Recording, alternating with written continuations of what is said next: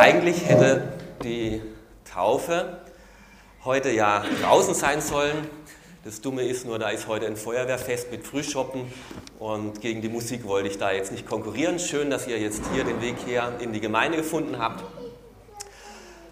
Aber der Platz dort an der Sattnitz erinnert mich ein Stück weit an meine Kindheit, weil auch so im Umfang von dem, wo ich mit meinem Kinderfahrradl eben hinfahren konnte, mit meinem Freund, war auch so ein Bach, der hieß bei uns nicht Sattnitz, sondern der hieß Stinkerbächle. Also ich komme aus Baden-Württemberg, da ist alles hinten mit Le, Stinkerbächle. Und das war nicht ganz so äh, viel Wasser drin in dem Bach. Es war so mehr ein Rinnsal, aber wir haben als Kinder da mit Vorliebe gespielt. Weil da konnte man Staumauern bauen, da konnte man Umleitungen graben und da konnte man Überschwemmungen fabrizieren, da konnte man Kaulquappen und Frösche finden und alles Mögliche. Und wie das bei jedem Burschen ist, irgendwann mal, dann denkt man, jetzt lege ich mir ein Aquarium an und ich schaue bei meinem Papa im Keller irgendein Glas, ein Marmeladenglas, vielleicht das größte, was ich finde. Und dann hole ich mir da die Kaulquappen und tue Sand rein und noch irgendwelches Grünzeug. Und dann werde ich aus den Kaulquappen jetzt eine Fischzucht eröffnen. Habt ihr das schon mal probiert? Ja. Ja, also Wolfram, jawohl, ja, Georg, ja, das sind so richtige Burschen. Echt? das ist noch die Stufe höher. Und dann, ich war, aber jedes Mal, wenn ich das probiert habe, war ich nach einer Woche echt frustriert, weil die, die, die Kaulquappen, die haben sich nicht so entwickelt, wie ich dachte, die wurden nicht größer und lebendiger, sondern wurden immer lahmer und irgendwann mal sind sie am Boden und es, egal, was ich machte, ich habe den Gummibärchen gegeben und ich habe gedacht, alles, was mir schmeckt, muss denen doch auch schmecken und sie kriegen was ab von mir. Und äh, die, die sind nicht gewachsen, die haben das nicht überlebt, nach kurz oder lang, obwohl ich so um sie gesorgt habe. Fische brauchen zum Lebendigsein frisches Wasser. Kein abgestandenes, sauerstoffarmes Wasser, die brauchen frisches sauerstoffreiches Wasser, wenn sie leben wollen. Und dabei hatte die Kaulquappe doch so viel. Ich habe vor einem Monat ein Mail bekommen, das war wirklich nur dieser eine Satz. Ich habe doch alles, aber warum bin ich noch nicht glücklich? Ich habe doch schon so viel und warum bin ich immer noch nicht glücklich? Es fehlt immer noch was. Ich bin noch nicht angekommen und so langsam bin ich müde, noch weiter zu suchen, um hinterher nur festzustellen, und das was auch nicht. So wie Fische frisches Wasser brauchen, lebendiges, frisches Wasser, brauchen wir Menschen die Beziehung zu dem einen, zu dem lebendigen Gott und ohne ihn leben wir komplett unter unseren Möglichkeiten. Und von solch einem Menschen, der alles hatte, und doch noch nicht glücklich war, lesen wir auch eine spannende Geschichte in der Heiligen Schrift, in der Bibel. Sie steht in der Apostelgeschichte im Kapitel 8. Ich möchte sie beginnen, euch vorzulesen. Apostelgeschichte ab Vers, Kapitel 8, ab Vers ähm, 27. Vers 27. Philippus machte sich auf den Weg und als er die Straße entlang ging, kam dort in seinem, einem Reisewagen ein Äthiopier gefahren, ein Eunuch. Es handelte sich um einen hohen Würdenträger, den Finanzminister der Kandake, der äthiopischen Königin. Der Mann war in Jerusalem gewesen, um den Gott Israels anzubeten und befand sich jetzt auf der Rück, äh, Rückreise. Er saß in seinem Wagen und las im Buch des Propheten Jesaja. Er hatte so viel und doch war er immer noch auf der Suche. Wir erfahren nicht viel von diesem Kämmerer, deswegen sagen wir auch immer nur Kämmerer zu ihm, weil wir seinen Namen gar nicht mal wissen. Er war ein farbiger, sehr dunkle Hautfarbe, weil er aus dem Süden des, damaligen Ägypt, äh, des heutigen Ägyptens kommt, damals, na, des damaligen Ägyptens kommt, heute ist es der heutige Sudan. Er war wohl sehr gut gewesen in Mathematik, konnte sehr schnell gut rechnen und deswegen hat er auch beim Finanzamt begonnen und sein Aufstieg war nicht mehr aufzuhalten. Von Unter, äh, Untersekretär zum Obersekretär, zum Regierungsrat, zum Ministerialrat. Und eines Tages wurde eine Stelle bei der Queen, bei der Königin frei, ein Ministersessel. Und diese Stelle wurde ihm angeboten.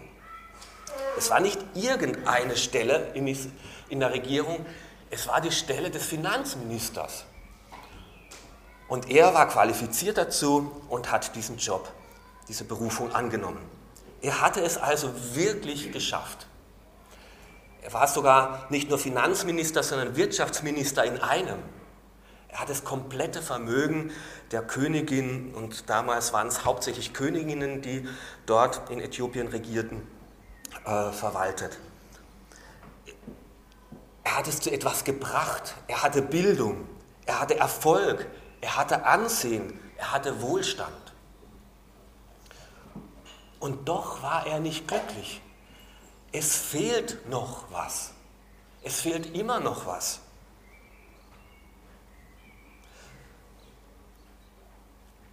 Am Morgen, wenn er in den Spiegel sah, dann dachte er, und jetzt? Ich habe doch alles und warum bin ich immer noch nicht glücklich? Man braucht doch mehr als einen guten Job. Du brauchst doch mehr als gute Anzüge, um gut dazustehen, ein tolles Auto. Du brauchst doch mehr als Freude, du brauchst doch Freude, da reicht nicht nur ab und zu etwas Spaß. Du brauchst doch Liebe und nicht nur Liebeleien. Du brauchst doch Vergebung und nicht nur Vergessen.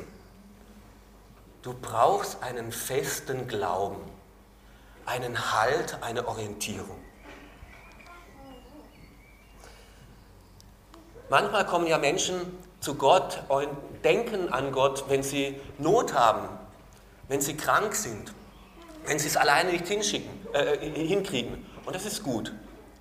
Aber manchmal und immer wieder kommen auch Menschen gerade dann zum Glauben, wenn sie sehr erfolgreich sind und merken, und warum bin ich immer noch nicht glücklich?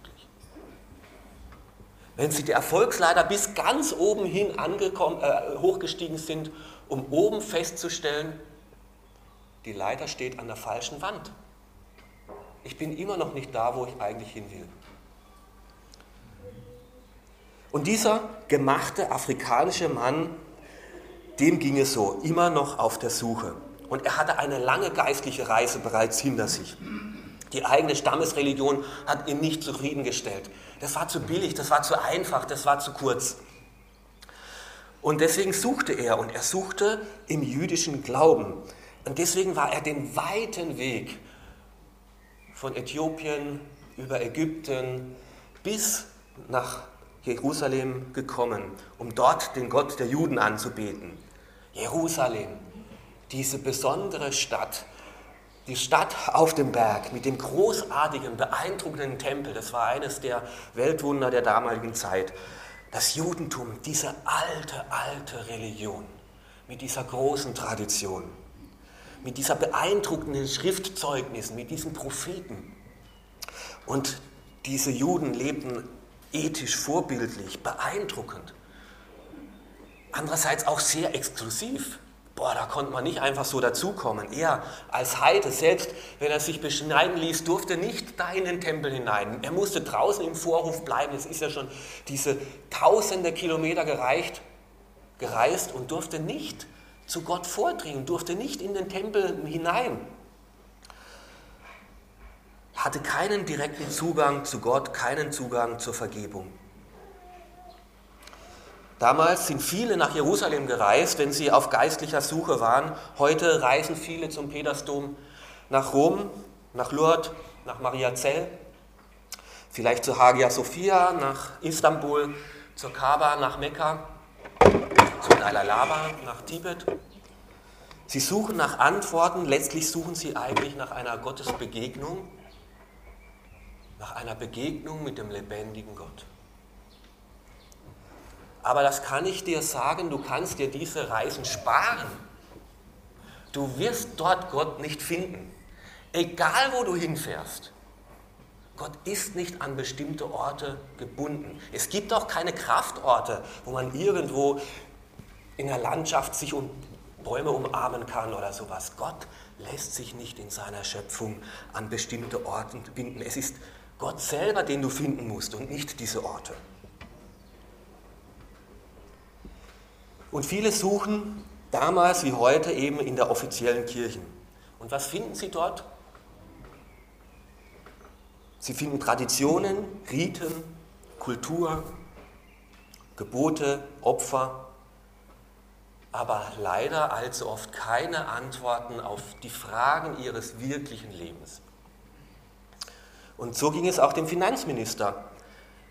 Eigentlich war er am richtigen Ort, wo Gott in der Vergangenheit oftmals geredet hatte und war. Aber auch er bekam dort keine Antworten. Er hat viel erlebt, viel Ritus, viel Opfer, viel Kultur, aber er war letztlich doch von der Kirche enttäuscht und ist traurig und genauso unbefriedigt wieder nach Hause gefahren. Und dann hat, Gott, äh, hat der Finanzminister etwas Interessantes gemacht. Er hat sich etwas geleistet, etwas ganz Wertvolles, etwas ganz Besonderes, eine Abschrift des Propheten Jesaja. Jesaja ist ein sehr dickes Buch, er hat sehr viel prophezeit.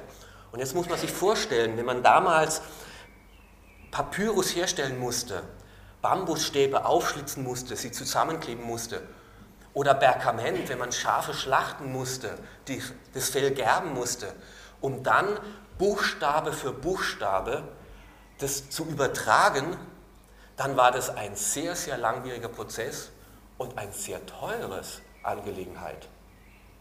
Es war also wirklich etwas, was sich nur auch so ein Finanzminister leisten konnte. Er hatte eine Originalabschrift des Buches des Propheten Jesaja mitgenommen von Jerusalem.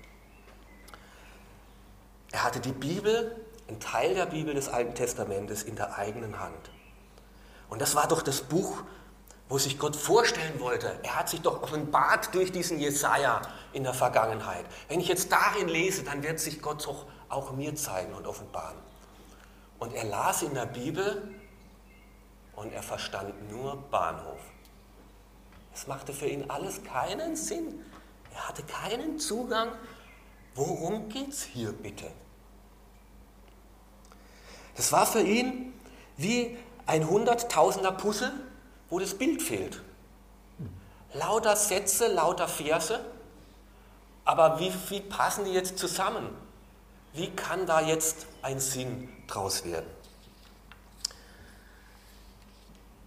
Ich bin schon gespannt von den zwei Täuflingen zu hören, wie sie auf der Suche waren und wie es Gott dann geschafft hat, dass sie trotz all den Irrungen, sie ihn, den lebendigen Gott, kennenlernen durften und ihn gefunden haben. Ich möchte euch erzählen, wie es beim Äthiopier, beim Kämmerer passiert ist. Er war also auf seiner Heimreise und er hatte dort eine besondere Begegnung. Ich lese weiter, Verse 29. Der Heilige Geist sagte zu Philippus, gehe zu dem Wagen dort und halte dich neben ihm. Philippus lief hin und als er neben dem Wagen herging, hörte er den Mann laut aus dem Buch des Propheten Jesaja lesen. Ja, verstehst du denn, was du da liest? fragte er ihn. Wie kann ich es verstehen, wenn niemand es mir erklärt? erwiderte der Mann. Und er bat Philippus aufzusteigen und sich zu ihm zu setzen. Besondere Begegnungen. Wer sucht, soll finden und Gott will sich suchen lassen. Und er hat schon längst gesehen, dass dieser Finanzminister auf der Suche nach ihm war und Gott ist selbst aktiv geworden, um sich von ihm finden zu lassen. Und deswegen hat er den Philippus, einen seiner Jünger, losgeschickt. Gott spielt mit uns kein Versteckspiel. Ja, mal sehen, ob du mich auch irgendwo mal hinter einem Baum oder hinter einem Stein entdeckst. Nein, Gott ist selbst der Handelnde und er wollte sich von diesem Mann finden lassen. Und deswegen schickt er den Philippus los und bringt ihn in Bewegung. Und deswegen ist diese besondere Begegnung mit einem Boten Gottes, mit einem Jünger Jesu, auch passiert und hat sie stattgefunden. Gott wollte sich finden lassen. Und meistens macht Gott es so, dass er Menschen, diesen suchenden Menschen über den Weg schickt, die Gott schon gefunden haben. Gott könnte auch Träume schicken. Manchmal tut er es auch. Gott kann auch Wunder tun. Manchmal tut er es auch. Gott kann einem Erscheinungen geben und irgendwelche Dinge tun. Aber allermeistens macht er es wie damals, dass er einem Menschen über den Weg schickt, die Gott bereits schon kennengelernt haben. Die erzählen können, wie dieser Gott, dieser himmlische Vater ist. Und das hat er auch hier getan. Er hatte eine Begegnung mit einem Jünger von Jesus. Und dann kam es zu einem besonderen heiligen Moment, den Gott auch geschenkt und geführt hat. Philippus kam in eine vorbereitete Situation hinein. Gerade da, als der Finanzminister vorbeikommt, liest dieser aus dem Propheten Jesaja. Man muss wissen, das waren damals sehr holprige Straßen, es war keine A8 oder sonst was, wo man so dahin flitzen konnte, und da muss man sehr langsam fahren. Und zudem muss man wissen, man hat damals immer nur laut gelesen. Von daher, Philippus war da am Straßenrand und der tuckert da so vorbei und liest laut auf Hebräisch aus dem Propheten Jesaja. Da denkt sich Philippus, ist das jetzt vielleicht eine vorbereitete Situation von Gott? Er hat mir gesagt, ich soll mal hier warten, mal sehen, was passiert. Jetzt kommt hier ein Schwarzafrikaner vorbei und liest Jesaja. Ich nutze mal, ich nehme, ergreife die Gelegenheit beim Schopf und frag mal nach. Verstehst du denn, was du da liest? Und er sagte, ja, wie soll ich denn, wenn es mir niemand erklärt? Und Philippus wurde zum Anhalter gen Süden, steigt auf den Cabrio ein und fährt mit dem Äthiopier mit.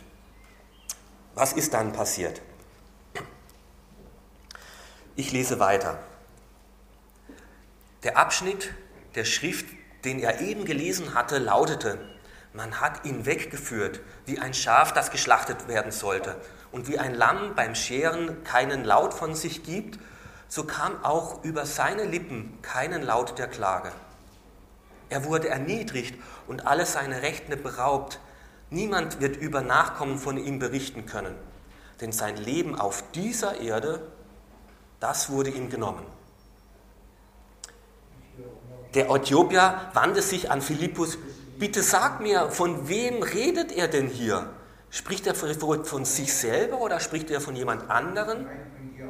Da ergriff Philippus die Gelegenheit und er erklärte ihm von dieser Schriftstelle ausgehend das Evangelium von Jesus. Jetzt kam es zu einer besonderen Begegnung mit Gottes Wort. Der Finanzminister las hier aus Jesaja 53 die Verse 7 und 8. Und das ist die Schlüsselstelle im Alten Testament, wo es um den künftigen Messias geht. Die wichtigste Stelle. Und Gott sagt hier, Gott kommt nicht wie ein Elefant in den Porzellanladen, wenn er in diese Welt kommt. Gott zertrampelt dann die Leute nicht. Gott kommt, wenn er in diese Welt kommt, nicht wie ein Löwe, der einen zerschlingt und zerfrisst, vor dem man Angst haben muss und davonrennen muss. Gott kommt überhaupt nicht wie ein wildes Tier, wenn er uns begegnen will. Wenn Gott kommt, kommt er wie ein Lamm, wie ein Schaf, voller Liebe, voller Vertrauen. Er will ganz nah zu uns kommen, weich, gnädig, barmherzig.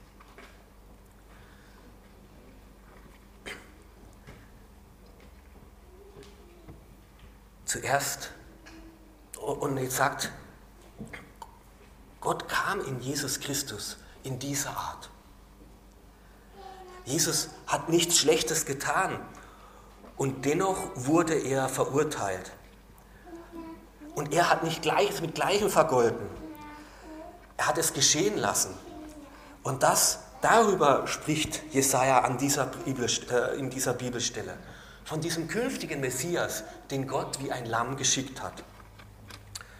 Gott kommt in Jesus ganz gnädig, ganz ungefährlich, ganz nahe zu uns. Gott will sich von uns anfassen lassen, berühren lassen. Er will uns nahe sein. Und weißt du, und davon hat dann der Johannes, der Täufer, geredet. Und er hat auf diesen Jesus hingewiesen und hat gesagt, das ist das Lamm Gottes, das die Sünden der Welt hinwegnimmt.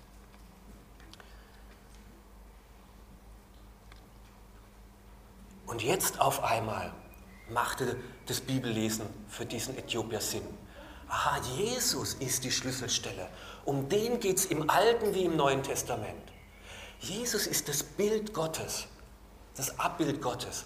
Aha, wenn wir jetzt mit Jesus diese Bibelstellen verstehen und zusammenfügen, auf einmal macht das Bibellesen für ihn Sinn.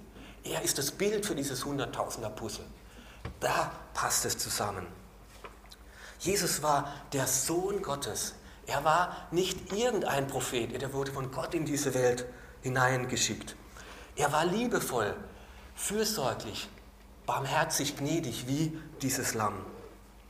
Und wie ein Lamm, wenn es geschlachtet wird, sich nicht aufbäumt und, und widerspenstig ist, wie das vielleicht Kühe und Ochsen sind, die es über sich ergehen lassen, so hat Jesus es an sich geschehen lassen. Er hatte viele Wunder vorher getan, er hatte große Zeichen getan, machtvolle Taten, aber hier nicht. Hier hat er es geschehen lassen.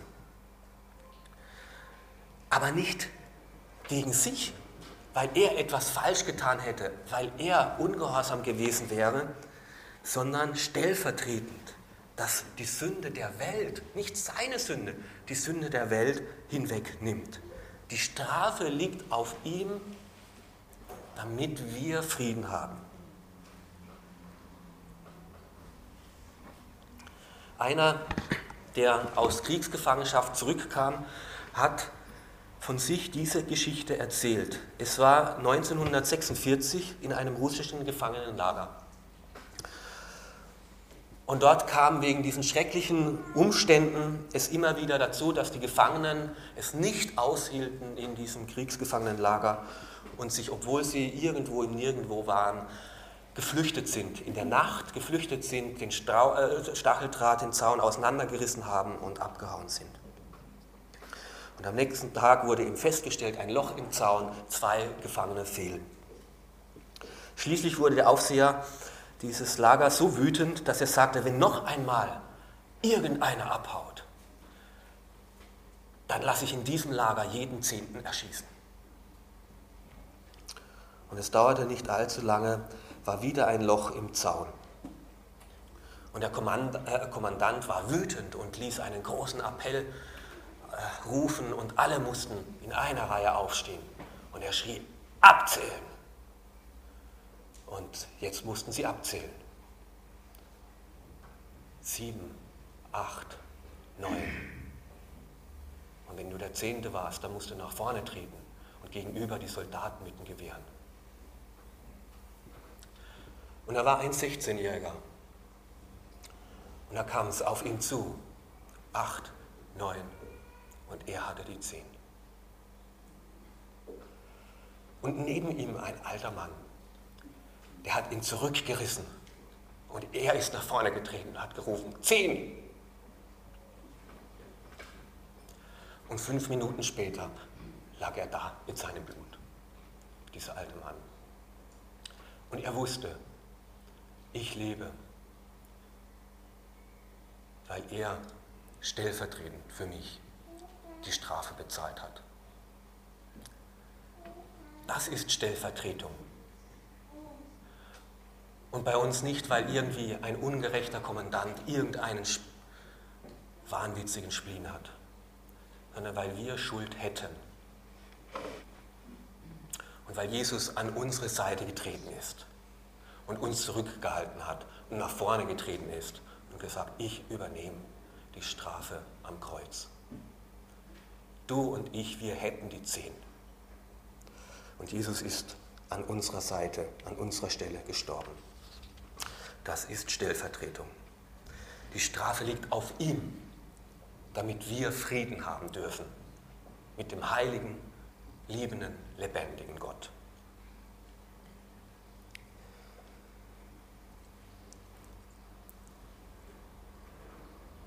Diese besondere Begegnung mit diesem Boten Jesu, äh, Philippus.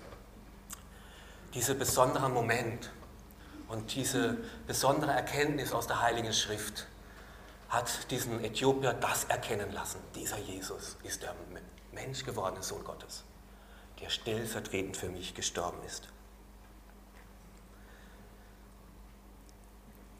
Und genauso wie damals, meistens macht es Gott auch heute noch so. In den meisten Fällen, wenn Menschen auf der Suche sind, schenkt Gott diese besondere Begegnung. Führt er dich zu Menschen, die Gott schon kennengelernt haben. Führt er dich in besondere Situationen, wo du mit feinen Fragen kommen kannst. Und er führt dich in Gottes Wort hinein. Und er schenkt seinen Heiligen Geist, dass du erkennen kannst, ah, so ist es gedacht. Das meint die Heilige Schrift. Und sie wird auf einmal verständlich und lebendig und du erkennst, Gott liebt auch dich, ist stellvertretend für dich gestorben. Ich freue mich schon auf die Berichte von den zwei Täuflingen, wie sie uns erzählen, wie Gott es bei ihnen gemacht hat, diese besonderen Begegnungen. Und vielleicht schenkt dir auch heute Gott diese besondere Begegnung hier in unserer Gemeinde. Hier sind viele, die Gott bereits kennengelernt haben. Du darfst mit ihnen reden. Vielleicht eröffnet dir auch Gott heute durch diese Bibelstelle sein Wort. Vielleicht spricht er durch seinen Geist ganz persönlich zu dir und du spürst, es gilt auch für mich. Dann nutzt diesen besonderen Moment, diese Chance und lass sie nicht vergehen, sondern ergreif sie. Es ist meine Überzeugung und meine Erfahrung, dass jeder Mensch, der Gott sucht, dass Gott selber ihm diese Momente schenkt. Ein, zwei, drei, mehrmals im Leben. Nutzt diese Chancen, wenn sie Gott dir schenkt.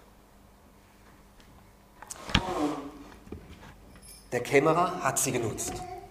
Und deswegen lesen wir auch weiter ab Vers 36. Als sie nun im Gespräch vertieft die Straße entlang fuhren, kamen sie an eine Wasserstelle vorbei. Hier ist Wasser, rief der Äthiopier. Spricht etwas dagegen, dass ich getauft werde? Und er befahl den Wagen anzuhalten. Beide, Philippus und der Äthiopier, stiegen ins Wasser und Philippus taufte den Mann. Als sie wieder aus dem Wasser stiegen, wurde Philippus plötzlich vom Heiligen Geist ergriffen und an einen anderen Ort versetzt. Und der Äthiopier sah ihn nicht mehr. Trotzdem erfüllte ihn eine tiefe Freude, als er nun seine Reinreise fortsetzte. Bin mal gespannt, was bei dieser Taufe passiert. Äh, ja, äh, ich, bin, ich, hätte nichts dagegen, mal gebeamt zu werden. Ähm, okay. Dieser Kämmerer war immer noch auf der Suche, schon so viel gehabt. Er hatte diese besonderen Begegnungen und jetzt endlich angekommen. Endlich angekommen. Er glaubte an das, was Philippus ihm erklärte. Er glaubte an das, was in der Bibel stand, was Gottes Wort hier sagte. Er kam zum Glauben an den lebendigen Gott durch Jesus Christus. Spricht jetzt etwas dagegen, wenn ich mich taufen lasse? fragte er. Was hindert es jetzt in diesem Moment, ganze Sache zu machen? Was hindert es, dass ich jetzt Christ werde? Was hindert es, dass ich mich taufen lasse? Glaube und Taufe gehören direkt zusammen. In dieser Stelle und in vielen anderen Stellen der Bibel auch. Glaube kann man nämlich nicht sehen. Taufe kannst du sehr wohl sehen. Und beides gehört zusammen. Die Taufe ist das sichtbare Zeichen, dass man zum Glauben an Jesus Christus gekommen ist. Als Beispiel vielleicht. Liebe kannst du nicht sehen. Wenn ich mich verliebe, naja, okay, gut, meine Mutter hat es ziemlich bald gesehen, wo ich verliebt nach Hause gekommen bin. Ähm, hat gesagt, okay, andere Geschichte. Normalerweise kann man Liebe nicht sehen, das passiert im Herzen, das ist irgendein Vorgang im Herzen. Aber wir wollen, dass Liebe sichtbar ist. Irgendwann mal will ich meine Freundin nach Hause bringen. Irgendwann mal stecken wir uns Verlobungsringe an. Wir gehören zusammen. Irgendwann mal feiern wir ein Hochzeitsfest. damit es alle mitkriegen und wissen, es ist fix. Ich habe mich verbindlich gemacht und wir tauschen die Ringe aus und sagen, jeder soll es sehen. Ich gehöre zu diesem Lebenspartner. So ist äh, Glaube ein Vorgang, der im Herzen wächst und sich entwickelt bis zu diesem Entschluss. Ich will es fix machen. Und ich will, dass es alle wissen und dass es öffentlich ist und ich möchte mich dazu stellen. Und es ist verbindlich. Und das ist die Taufe. In einigen ganz, ganz alten anderen Bibelüberlieferungen äh, äh, wird hier noch diese Textstelle eingefügt, dass Philippus sagte, wenn du von ganzem Herzen an Jesus Christus glaubst, kann ich es tun. Ich glaube, dass Jesus Christus der Sohn Gottes ist, bekannte der Hofbeamte. Wenn du von ganzem Herzen glaubst, nicht so halbherzig, naja, machen wir mal, schaden kann es ja nicht. Also in dem Sinne sollte man nicht heiraten, in dem Sinne tut man auch keine Taufe machen. Sondern wenn ich von ganzem Herzen glaube, dass Jesus Christus der von Gott geschickte Erlöser ist. Wenn ich von ganzem Herzen glaube, dass dieser Jesus das Lamm Gottes war, das für die Sünde der Welt gestorben ist. Wenn ich von ganzem Herzen glaube, dass er das auch für mich getan hat und ich es für mich äh, in Anspruch nehmen will dann lasse ich mich untertauchen. Mein sündiges Leben, mein Egoismus, mein Hochmut, mein Stolz, meine Übertretung der Gebote, die möchte ich, dass du sie wegnimmst, dass sie mir abgewaschen werden im Untertauchen symbolisch im Wasser. Und wenn ich jetzt auferstehe aus diesem Wasser, dann möchte ich ein neues Leben leben. Jetzt mit Jesus Christus, in Beziehung, in Gemeinschaft ein gereinigtes, ein geheiligtes Leben. Und das, was da innerlich passiert ist bei diesem Äthiopier, das wurde äußerlich sichtbar durch die Taufe und soll auch heute sichtbar werden durch die Taufe, die wir hier feiern. Die Taufe, so leid es mir tut, Julia und Sophia, macht euch nicht zu einem besseren Menschen. Bernd, schade, gell? Du hättest gerne noch eine heiligere Sophia, die dann auch alles ganz richtig und perfekt macht. Leider nicht. Weil die Taufe ist kein irgendwie ein Ritus, der uns zu besseren Menschen macht. Sie ist ein Bekenntnis einer neu eingegangenen Beziehung. Und das möchten wir heute feiern und soll heute zum Ausdruck kommen. Ein sichtbares Zeichen, was innerlich bereits geschehen ist. Gesagt, getan. Sie kamen gerade mit ihrer Kutsche an einem Wadi vorbei, der gerade Wasser führte. Und der Äthiopier sagte, was hindert's? Können wir es nicht gleich tun? Und Philippus sagt, wenn du von ganzem Herzen glaubst, ja, ich glaube, dass Jesus der Erlöser ist, dann kann es geschehen. Und der Äthiopier reiste mit frohem Herzen weiter. Endlich gefunden. So lange auf der Suche, immer, immer wieder nicht gefunden. Jetzt, endlich gefunden. Die Freude kam nicht mehr von außen, sie war jetzt in seinem Herzen, sie war in seinem Herzen. Er reiste mit frohem Herzen weiter. Die Freude war jetzt in ihn eingezogen. So wie der Fisch frisches, lebendiges Wasser braucht, um lebendig zu sein, so brauchen wir diese lebendige Beziehung zu diesem lebendigen Gott um wirklich selbst froh und fröhlich und lebendig zu sein. Der Kirchenvater Augustin hat es schon vor 1600 Jahren gesagt, wer Gott sucht, findet Freude. Und es stimmt, das ist richtig. Der Kämmerer hat Gott gesucht, er war lange auf der Suche und jetzt hat er gefunden, in Jesus Christus, Freude im eigenen Leben. Und mit Freude fuhr er nach Hause und die Überlieferung sagt, dass durch ihn ganz viele in Äthiopien zum Glauben kamen und dort eine richtige äh, christliche äh, Erweckung und Gemeinde entstanden ist. Der Äthiopier ist also weitergefahren auf seiner Reise mit frohem Herzen. Und er hatte Jesaja mit sich.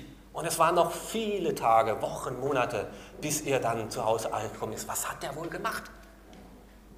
natürlich Jesaja weitergelesen. Jetzt wusste er, das Bild ist Jesus. Jetzt kann ich diese Puzzlesteine zusammenfügen. Und dann liest er drei Kapitel weiter.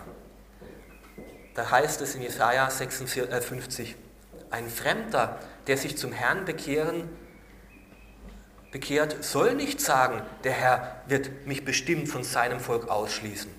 Denn er spricht, es spricht der Herr, der Eunuch, es gibt nur zwei Stellen in der Bibel mit Eunuchen, da kommt sie, der Eunuch, der tut, was mir Freude macht und den Bund mit mir schließt, den werde ich in meinem Haus aufnehmen und zu meinem Sohn oder zu meiner Tochter machen. Und der Name, den ich ihm geben werde, ist ein ewiger Name und der wird niemals ausgelöscht werden.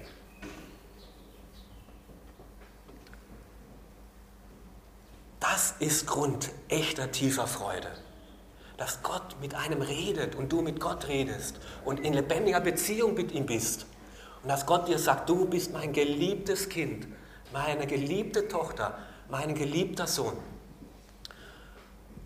Und weil die Erlösung auf Jesus Christus beruht, brauchst du keine Angst haben. Diese Beziehung wird nie mehr gelöst werden. Dein Name wird nie mehr ausgelöscht werden. Wir gehören zusammen, jetzt und in Ewigkeit. Das ist Grund einer bleibenden Freude, einer tiefen Freude. Und mit dieser Freude ist Philippus nach Hause gefahren, äh, der Äthiopier. Wer sucht, soll finden. Wenn du auf der Suche bist, will sich Gott von dir finden lassen. Er möchte dir besondere Begegnungen schenken, Begegnungen mit Botschafter, die ihn schon bereits gefunden haben, Begegnungen mit seinem Wort, aber letztlich Begegnungen mit Jesus Christus selber, dass du erkennst, dieser Jesus war nicht irgendein Religionsstifter, er war der geschickte Erlöser. Und er hat es nicht nur für irgendjemand Schuld vergeben, sondern für mich persönlich. Und du darfst es annehmen, wenn du immer noch auf der Suche bist, wenn du immer noch fragst, warum bin ich eigentlich immer noch nicht glücklich? Was fehlt denn noch? Dann wende dich diesem Jesus zu und frage ihn, Herr, lass diese Freude in mein Herz einziehen. Diese Freuden da außen, die nimmt dir Jesus nicht, die darfst du auch haben. Aber du brauchst doch diese tiefe innere Freude, diese Erfüllung, diese Vergebung, diese bleibende Liebe, diese Orientierung über dieses Leben hinaus. Lass dich finden. Hör auf sein Wort. Hör nicht auf zu fragen, bleib auf der Suche und lass diese heiligen Momente, die Gott dir schenkt, nicht verloren gehen. Vielleicht ist heute einer. Und ihr Täuflinge, ihr habt es wahrgenommen, diesen heiligen Moment. Ihr habt darauf reagiert. Ich freue mich gleich, eure Geschichte zu hören. Und ihr, die ihr Jesus Christus bereits kennt, Bleibt offen für diese Führung Gottes, wenn Gott euch benutzen möchte, als seine Boten, als seine Botschafter. Fragt immer jetzt wieder, ist es jetzt eine Situation, die Gott vorbereitet hat? Soll ich den mutigen Schritt wagen? Und verstehst du denn eigentlich, was hier abgeht, was hier in der Bibel steht? Darf ich dir helfen, von meinem Gott zu erzählen? Und dann lass dich für diese kurze Wegstrecke gebrauchen, ein Wegbegleiter für ein paar Kilometer, für ein paar Tage, für ein paar Monate zu sein. Von Gott verwendet, damit Menschen, die auf der Suche sind, in dieser Welt den lebendigen Gott erleben. Wer sucht, soll finden. Damals wie heute. Amen. Ich möchte noch beten.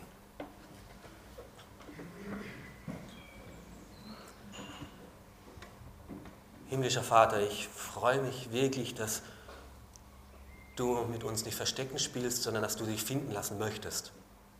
Jeder, der sucht, der soll finden. Danke, dass du das beim, äh, bei diesem Kämmerer gemacht hast, den Philippus verwendet hast und dass er dich finden durfte und Freude in sein Leben gekommen ist. Danke, dass du das immer und immer und immer wieder millionenfach in dieser Welt tust dass wir heute Zeugen sein dürfen von dem, was du auch in unserer Mitte getan hast. Ich möchte dich einladen, auch heute diese Begegnungen zu schenken, Begegnungen mit Zeugen deiner Auferstehung, Begegnungen mit deinem Wort, Begegnungen durch deinen Geist, mit heiligen Momenten, die du uns schenkst. Herr, rede, komm in unser Leben, lass uns erkennen, wie du es wirklich gemeint hast.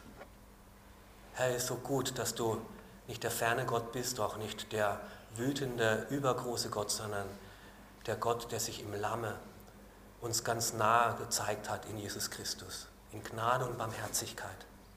Dir möchte ich mich gerne nahen, zu dir möchte ich gerne kommen. Herr, nimm du auch meine Schuld, mein Versagen, mein Hochmut, mein Stolz, mein Egoismus weg. Meine Schuld, meine Sünde, wo sie bewusst, wo sie unbewusst war. Du sollst mein Stellvertreter sein, du warst es und ich möchte es für mich in Anspruch nehmen. Dass ich nicht dafür bezahlen muss, hast du bezahlt. Ich danke dir von tiefem Herzen dafür.